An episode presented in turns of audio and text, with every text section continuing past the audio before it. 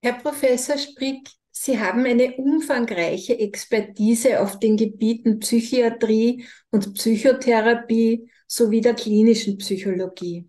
Mhm. Als Chefarzt der ambulanten Dienste und der Tageskliniken stellen Sie zusammen mit Ihren Teams die Versorgung von Menschen mit psychischen Erkrankungen im Rheinkreis Neuss in Deutschland für den ambulanten und teilstationären Bereich sicher. Mhm. Als Lehrbeauftragter an der Heinrich-Heine-Universität Düsseldorf sind Sie auch in den Bereichen Forschung, Entwicklung und Lehre engagiert. Ganz aktuell forschen mhm. Sie zu der Wirkung der transkraniellen Pulsstimulation mhm. als neues Verfahren in der Behandlung der Morbus-Alzheimer-Erkrankung. Mhm. Diesem Thema wollen wir uns heute zuwenden. Herr Professor, vielen herzlichen Dank, dass Sie sich für unser heutiges Interview Zeit genommen haben. Ja, herzlich gerne, Frau Elsayat. Dankeschön. Ich komme gleich zu meiner ersten Frage. Mhm. Was kann man sich denn unter Neuroplastizität vorstellen? Neuroplastizität ist die allgemeine Fähigkeit des Gehirns, auf entsprechende Veränderungen zu reagieren. Das Gehirn braucht neuroplastische Prozesse, um beispielsweise Lernen und Gedächtnis darstellen zu können und auch regenerative Prozesse anzustoßen. Das heißt Wachstum von Neuronen, neue synaptische Verknüpfungen, all das nennt man neuronale Plastizität. Mhm, mhm. Und was bewirkt bzw. fördert die Neuroplastizität? Ja, Neuroplastizität ist erstmal die Grundvoraussetzung, dass wir lernen können. Es sind winzige Veränderungen im Gehirn, die bei jeglichem Lernprozess stattfinden. Unsere Gehirne, wenn man das ganz exakt betrachten würde, sind vor dem Interview und nach dem Interview ein ganz kleines bisschen anders, mhm. weil wir bestimmte Erfahrungen gemacht haben mhm. und das wird bewirkt durch neuroplastische Prozesse. Mhm. Das Gehirn ist auch in der Lage, sich selbst zu restrukturieren nach bestimmten Erkrankungen. Wenn beispielsweise neurodegenerative Erkrankungen, Entzündungen oder ähnliches auftreten, ist unser Gehirn in der Lage, darauf zu reagieren, indem beispielsweise bestimmte ähm, bestimmte Prozesse angestoßen werden, synaptische Verknüpfungen neu gestellt werden etc. Und man kann diesen Prozess der Neuroplastizität eben unterstützen, zum Beispiel durch Hirnstimulationsverfahren. Mhm, mhm. Das heißt, die Aktivierung der Neuroplastizität erfolgt einerseits durch Lernen und mhm. Erfahrung mhm. und andererseits durch die Pulsstimulation. Ja, es gibt natürlich noch viele andere Dinge, die ebenfalls die, die Neuroplastizität äh, triggern. Das Gehirn ist auch selbst in der Lage, neuroplastische Prozesse in Gang zu setzen. Bei bestimmten Erkrankungen reicht es alleine jedoch leider nicht aus, um den Prozess der Neurodegeneration eben auszugleichen. Da mhm. braucht man zusätzliche Unterstützung.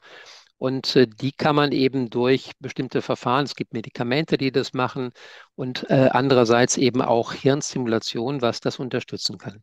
Mhm. Kann man das zum Beispiel auch äh, mit Gedanken erreichen? Ja, mit Gedanken kann man es insofern erreichen, dass man sein Gehirn nutzen sollte. Mhm. Das heißt also, wenn man sich äh, überhaupt nicht um, um diese Dinge kümmert, das heißt also diese Dinge gar nicht macht, neue Erfahrungen gar nicht macht, hat auch die Neuroplastizität nur bestimmte Grenzen die sie, die sie erreichen kann. Und äh, insofern sollten bestimmte Dinge geübt werden, wie wir das ja auch kennen. Und durch diese Übung kommen diese neuroplastischen Prozesse in Gang und man kann wieder bestimmte Fähigkeiten quasi neu erlernen. Mhm, mhm. Uh, Herr Professor, was versteht man unter transkranieller Pulsstimulation oder kurz ja. TPS genannt? Ja. Mhm. Das Wort transkraniell kommt aus dem Lateinischen, heißt durch den Schädel hindurch. Mhm. Und äh, Pulsstimulation bedeutet, dass wir mit mechanischen Pulsen arbeiten mhm. und das Gehirn stimulieren.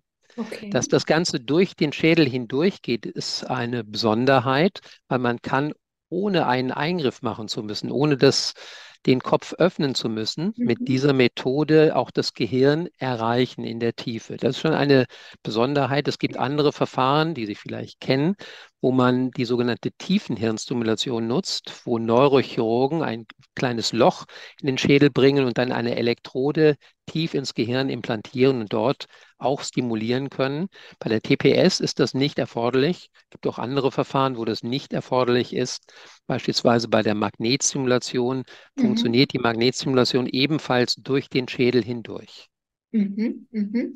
Da ist gleich meine nächste Frage. Was sind denn die Unterschiede zwischen transkranieller Pulsstimulation und der herkömmlichen benutzten Stimulationstechniken wie äh, EKT, Magnetstimulation äh, und mhm. so weiter? Mhm, ja, man kann erstmal drei große verschiedene Arten unterscheiden. Das eine sind die Elektroverfahren. EKT hatten Sie gerade angesprochen, das Elektrokrampftherapie ein Verfahren, was zugelassen ist zur Behandlung von schwersten psychischen Störungen, beispielsweise der Depression, schwerste mhm. Depression oder auch der Schizophrenie. Ähm, dieses Verfahren ist leider damit verbunden, dass man eine Narkose äh, setzen muss, mhm. damit das eben auch gut auszuhalten ist. Ähm, es gibt andere Elektroverfahren, die dann anwendbar sind, die aber nur die Hirnoberfläche erreichen, groß, äh, die die Hirnoberfläche nicht in die Tiefe hineingehen. Da gibt es zum Beispiel die Gleichstromstimulation oder auch die Wechselstromstimulation, die völlig ungefährlich sind, aber eben die tiefen Strukturen des Gehirns nicht er, äh, erreichen. Des Weiteren gibt es die Magnetostimulation. Das heißt also, man arbeitet mit magnetischen Wellen kommt dort auch bei der tiefen Magnetstimulation schon in die tieferen Regionen des Gehirns hinein. Allerdings äh, sind diese Applikationen nicht sehr genau durchführbar. Das heißt also, man hat relativ große Spulen und erreicht ein relativ großes Gehirnteil gleichzeitig. Und man möchte eigentlich lieber die Stimulation sehr präzise und lokal setzen. Mhm. Und das ist mit der Magnetstimulation so bislang nicht möglich. Und es, als drittes bleiben die Mechano Transduktion. Das heißt, man arbeitet dort mit mechanischen Wellen. Und da gibt es das sogenannte Ultraschallverfahren, Ultraschallwellen, und es gibt äh, die Stoßwellen.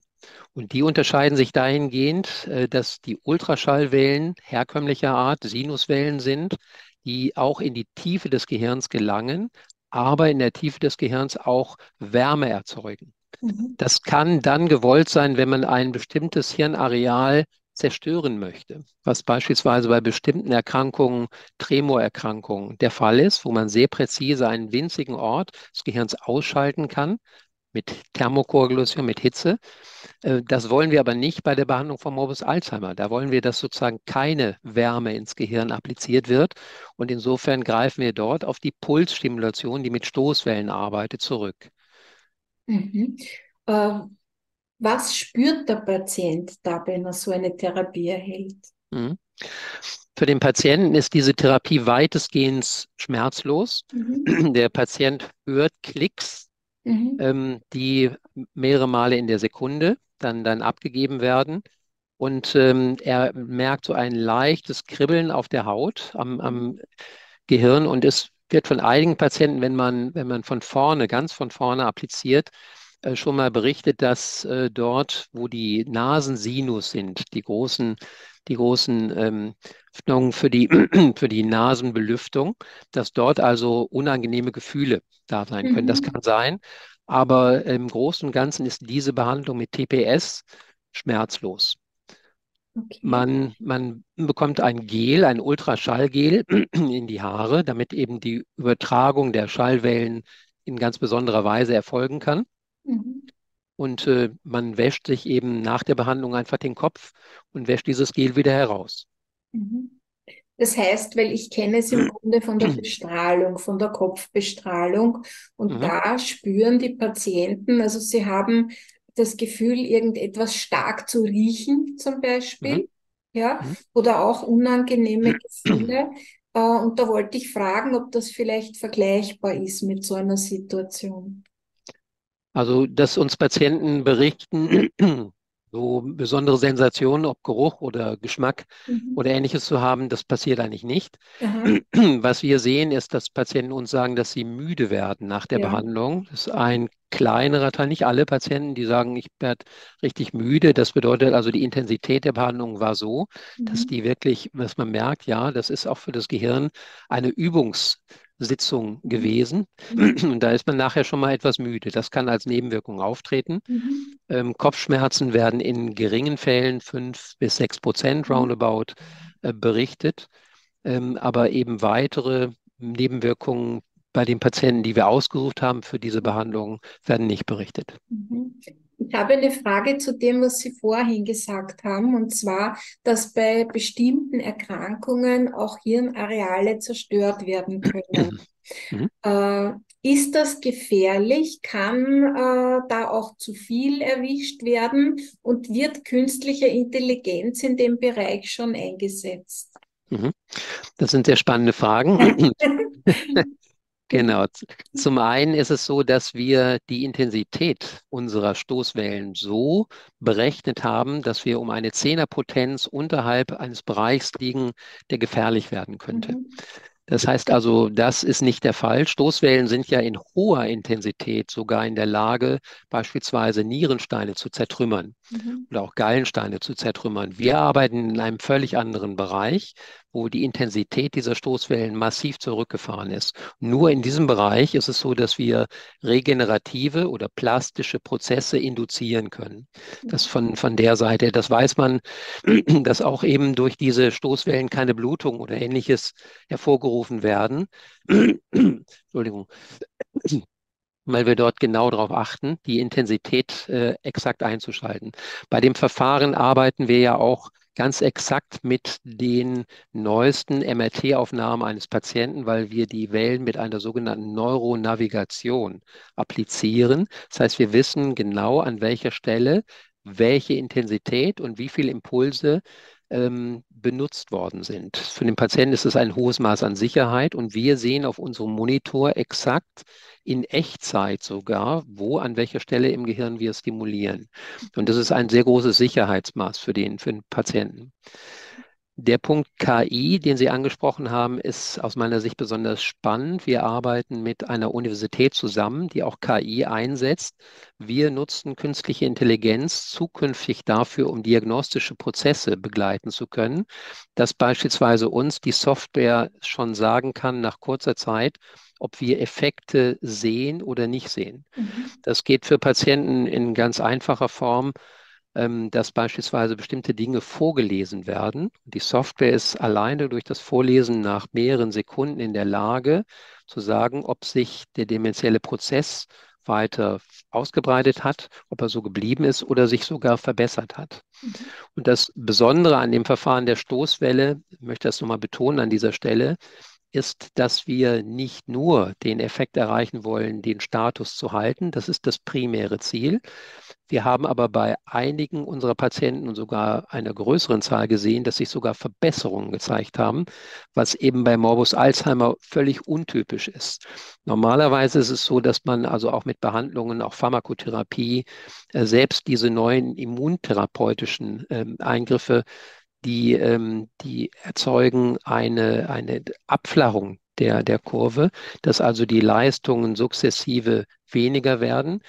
Das wird abgeflacht, das passiert nicht in so schneller Zeit, aber äh, dass dieser Prozess gleich bleibt und vor allen Dingen noch in einigen Fällen ähm, dahingehend getoppt werden kann, dass eben sich Funktionen verbessern, das ist etwas Neues, womit wir uns auseinandersetzen müssen, steht anders in den Lehrbüchern. In den Lehrbüchern steht, ähm, dass Morbus Alzheimer eine progressive Erkrankung ist, die immer weiter fortschreitet und dass sie irreversibel ist. Mhm. Und wir sind dabei, an dieser Irreversibilität zu kratzen. Das mhm. heißt also, wir sehen bei unseren Patienten in einigen Fällen, ich muss nochmal betonen, nicht in allen Fällen, aber in einigen Fällen deutliche Verbesserungen beispielsweise bei den sogenannten Exekutivfunktionen. Mhm.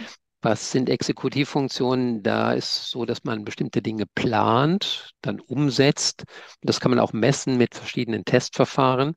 Und da sehen wir, dass interessanterweise schon nach relativ kurzer Zeit dort erhebliche Verbesserungen zu verzeichnen sind. Mhm. Das ist sehr schön. Ist es, äh, heißt das jetzt, dass die Alzheimer-Patienten regelmäßig zu diesen Therapien kommen müssen? Ist das eine lebenslange Begleitmaßnahme dann für Sie? Oder kann man, kann man sagen, es hat sich so weit gebessert, dass man die Therapie nicht mehr braucht? Mhm. Ja, dazu ist mehreres zu sagen. Zum einen beginnen wir mit einer intensiven Therapie über einen Zeitraum von zwei Wochen, mhm. wo sechs Behandlungen stattfinden. Mhm. Und danach ist es so, dass wir sogenannte Booster Sessions machen in einem Zeitraum zwischen vier, sechs oder acht Wochen. Mhm. Da braucht man aber nur noch eine einzige Behandlung. Leider kann man auf diese Booster Sessions nicht verzichten. Ja. Wir sehen, insbesondere wenn wir Verbesserungen gesehen haben, dass diese Verbesserungen verloren gehen, wenn man keine Booster Sessions macht. Mhm. Das heißt also, das kann man sich auch leicht vorstellen, wenn Sie ein bestimmtes Medikament nehmen und dieses Medikament dann weglassen, dass mhm. die Wirkung dieses Medikaments im Laufe der Zeit auch nachlässt. Mhm. Klar. Äh, apropos Medikament ist mir auch insofern ganz wichtig zu sagen, dass Patientinnen und Patienten, die zu uns kommen und Medikamente nehmen gegen den Morbus Alzheimer, von uns aufgefordert werden, die Medikamente auch unbedingt weiterzunehmen. Mhm. Warum? Warum ist das so? Weil nämlich unsere Methode, die TPS-Methode, die Wirkung der Medikamente ganz massiv unterstützt. Mhm. Wir sind mit dieser mit Stoßwellentherapie in der Lage, bestimmte Areale des Gehirns deutlich empfindlicher und empfänglicher zu machen für die Pharmakotherapie. Mhm. Und so ist es oft auch so, dass ein Medikament, was vorher alleine gar nicht gewirkt hat, zusammen mit der TPS auf einmal eine Wirkung entfaltet. Mhm. Deshalb empfehlen wir dringend, wenn man Medikamente hat, auch diese Medikamente weiterzunehmen. Das war eine sehr, sehr wichtige äh, Aussage, Herr mhm. Professor. Ja. Das mhm. heißt, eine Kombination entfaltet dadurch eine bessere Wirksamkeit. Genau. Äh, meine letzte Frage, Sie haben uns jetzt schon so hm? viel hm? beantwortet. Woran forschen Sie zurzeit und was wird die Zukunft bringen? Was dürfen wir hoffen? Ja, der letzte Teil Ihrer Frage, was die Zukunft bringen wird, ist natürlich schwierig zu beantworten. Ja. Es ist aber so, dass weltweit verschiedene Arbeitsgruppen an dieser Methode TPS arbeiten. Wir sind dabei, die Wirkmechanismen von TPS äh, weiter zu erforschen weil wir noch nicht genau wissen, wo der optimale Level ist. Das heißt also, wie man die entsprechenden Parameter, die Pulsraten, Frequenzen etc. einstellt. Wir wissen auch noch nicht genau, welches die optimalen Booster-Intervalle sind. Ähm, es kann auch sein, dass wir tatsächlich diese ähm, Methode kombinieren mit anderen Stimulationsverfahren, mhm. dass man damit noch mehr erreichen kann. Und wir sind auch dabei, die Wirkmechanismen zu erforschen. Ja. Die Wirkmechanismen sind, sind hochspannend. Das ist nicht nur der Punkt, wenn ich gerade gesagt habe, dass bestimmte Hirnbereiche empfänglicher werden für Medikamente, sondern man weiß mittlerweile auch, dass diese TPS-Behandlung Wachstumsfaktoren freisetzt.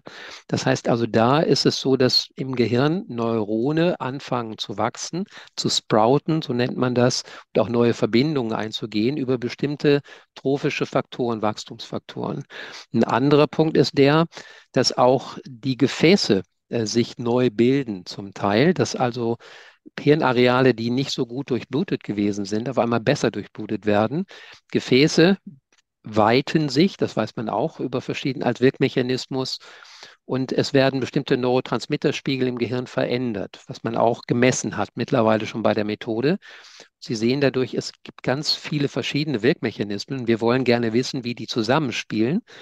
Und ich möchte auch darauf hinweisen, dass die entsprechende Behandlung mit Pulswellen für das Gehirn etwas Neues ist, mhm. aber dass man das schon seit längerer Zeit einsetzt, zum Beispiel auch in der Dermatologie, mhm. wo man schwere Geschwüre beispielsweise behandeln kann.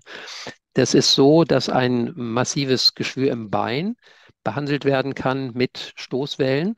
Und dann ist es so, dass diese Geschwüre sich im Laufe der Zeit oder sehr, sehr schnell wieder, wieder, wieder zugranulieren. Mhm. Das ist etwas, was natürlich auch im Gehirn passieren kann, was wir nutzen wollen für unsere Patienten. Und ich möchte auch darauf hinweisen, dass es weitere Forschungsarbeiten aktuell auch gibt, beispielsweise bei den Kardiologen oder Kardiochirurgen, ja. mhm. die dasselbe Verfahren nutzen am Herzen. Es mhm. wird zurzeit noch am offenen Herzen gemacht. Vielleicht kann man das auch transtorakal demnächst ähm, so machen, dass das eben gar keine Operation unbedingt bedarf. Und das sind alles Forschungsverfahren, die eben ähm, diese Effekte der Stoßwellen auch auf anderen Gebieten zeigen. Deshalb bin ich sehr positiv gestimmt, dass eben TPS sich auch zukünftig als wirkungsvoll erweisen wird. Wir brauchen aber noch weitere, insbesondere größere Studien, wo man auch placebo-kontrollierte Gruppen hat, die man, die man vergleichen kann, um diese Wirkung wissenschaftlich auch genau zu beweisen. Herr Professor, ich sage vielen herzlichen Dank für dieses wunderbare Interview. Ich wünsche Ihnen ganz, ganz tolle Forschungsergebnisse und dass Sie noch vielen Menschen hm? mit ihrem Wissen und ihrer Kreativität helfen können. Hm? Vielen herzlichen Dank. Bitte sehr, Frau Elsayat. Wiedersehen. Wiedersehen.